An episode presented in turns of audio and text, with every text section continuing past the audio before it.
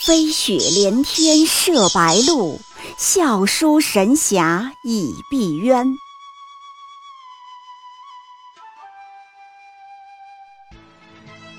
如果说古龙的小说像冰水，越喝越觉得心寒，写透了人情凉薄。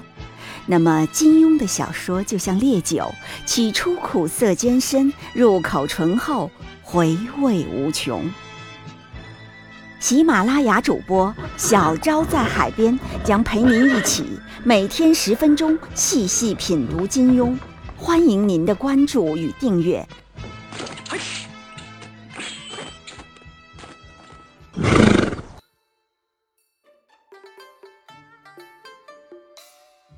第六集，金庸书里运气最好的一个人。时间很快，今天已经是小昭陪你读金庸的第六天了。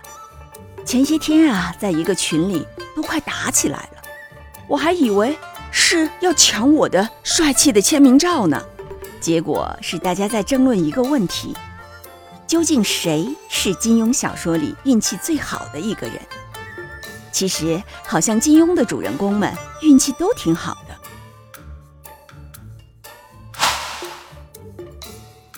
郭靖呢说：“我运气最好，宝马雕球砸晕了天字第一号的女朋友，喜提降龙十八掌一套。”张无忌说：“我撞上风口，救得白猿神兽，喜获九阳真经一部。”段誉说：“我倒大霉了，看着风景撩着妹，那些凡人的北冥神功、凌波微步、六脉神剑、莽古诸葛，就咔咔往我肚子里钻呀，拦都拦不住呢。”郭靖、张无忌一脸黑线。喂，鸠摩智，你怎么退场了？哈哈。这只是我们幻想的一个金庸书里的主人公见面的场景。那么其实呢，就运气这块来说，估计谁都赶不上段誉。别的主人公再走运，好歹也都要艰苦卓绝，打拼磨练一番。只有他一路薅羊毛，还满脸无辜和不情不愿。简直就是运气加气人的平方啊！郭靖练功那叫一个难，跟头跌的有十万多个。张无忌小时候惨的让人不忍直视，数次命悬一线。杨过算是有奇遇的吧，但不是中毒，就是在被中毒的路上。可是你看看段誉，三胖的出身，力宏的颜值。杰伦的才华，思聪的身家。咱先说说颜值，帅哥这东西和美女一样，是需要旁人的衬托才能显出来的。林志颖版本的段誉，单独一看你可能也不觉得很帅，鼻孔好像还挺大，可是，一有人在旁边衬托，就显出奇帅无比来了。这还不算。段誉最让人羡慕的是，明明可以靠颜值吃饭，却偏偏好运爆棚，一路薅羊毛啊！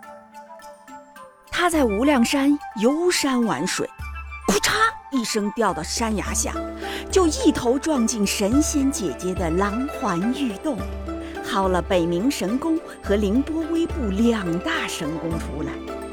别人家土著门派无量剑派盯着玉洞的位置，兢兢业业、专业研究了几十年，也没研究出一根毛来。掌门人都郁郁而终，段誉这个民科却一坠崖就薅出宝贝来了。付出了什么代价呢？无非是叩首千遍，供我驱策，给神仙姐姐磕了一千个头呗。这算什么？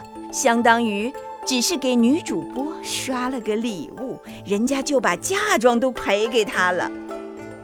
不仅让我们更加同情尤坦之了，他为了女主播阿紫，什么变态游戏都陪玩了，放人肉风筝，戴铁头套，毁了容，还抠了眼睛，最后一根毛都没捞到。请问，尤坦之铁套下的心情，该用几集来描述啊？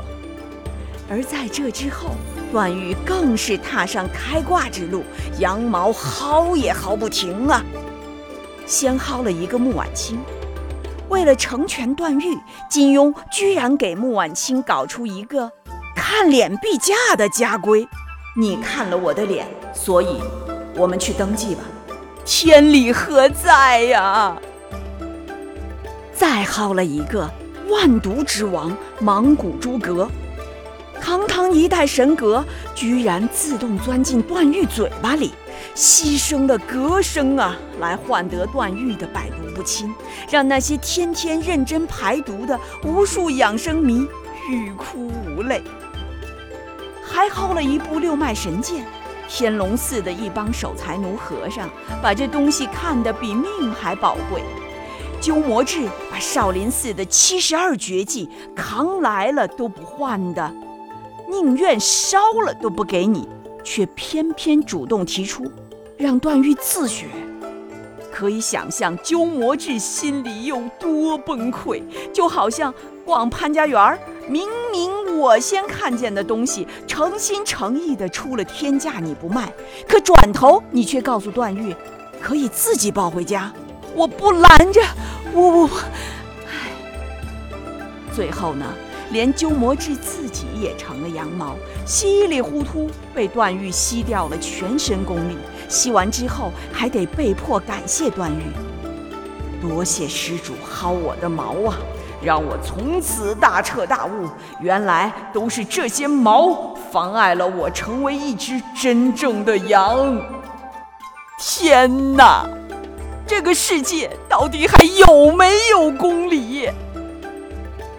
此外，你别说，段誉还顺手薅了一个大哥乔峰。别人喝一顿大酒，最多是个胃出血；段誉喝一顿大酒，却喝出来一个天下无敌的大哥，上哪儿说理去啊？当然了，薅羊毛也是有艺术的。首先是无心胜有心。太刻意想占便宜，往往占不到便宜。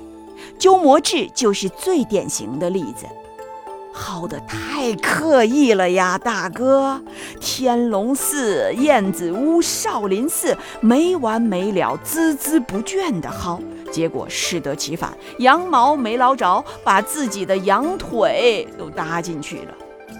其次呢，是不走歪门邪道。段誉虽然游手好闲，但是正直不走歪路，不像鸠摩智、丁春秋一样害人害己，薅羊毛薅得光明正大，碰到神仙姐姐就老老实实磕上一千个头，真诚换真心。最后神仙姐姐给了正品不说，还补贴赠送一大堆良心礼品。段誉最大的好运不是别的。当他发现自己七八十来个恋爱对象全是自己同父异母的亲妹妹的时候，转身欲死啊！结果他娘告诉他：“你爹另有其人。”你说说，这天下的好运啊，全都让段誉一人占全了。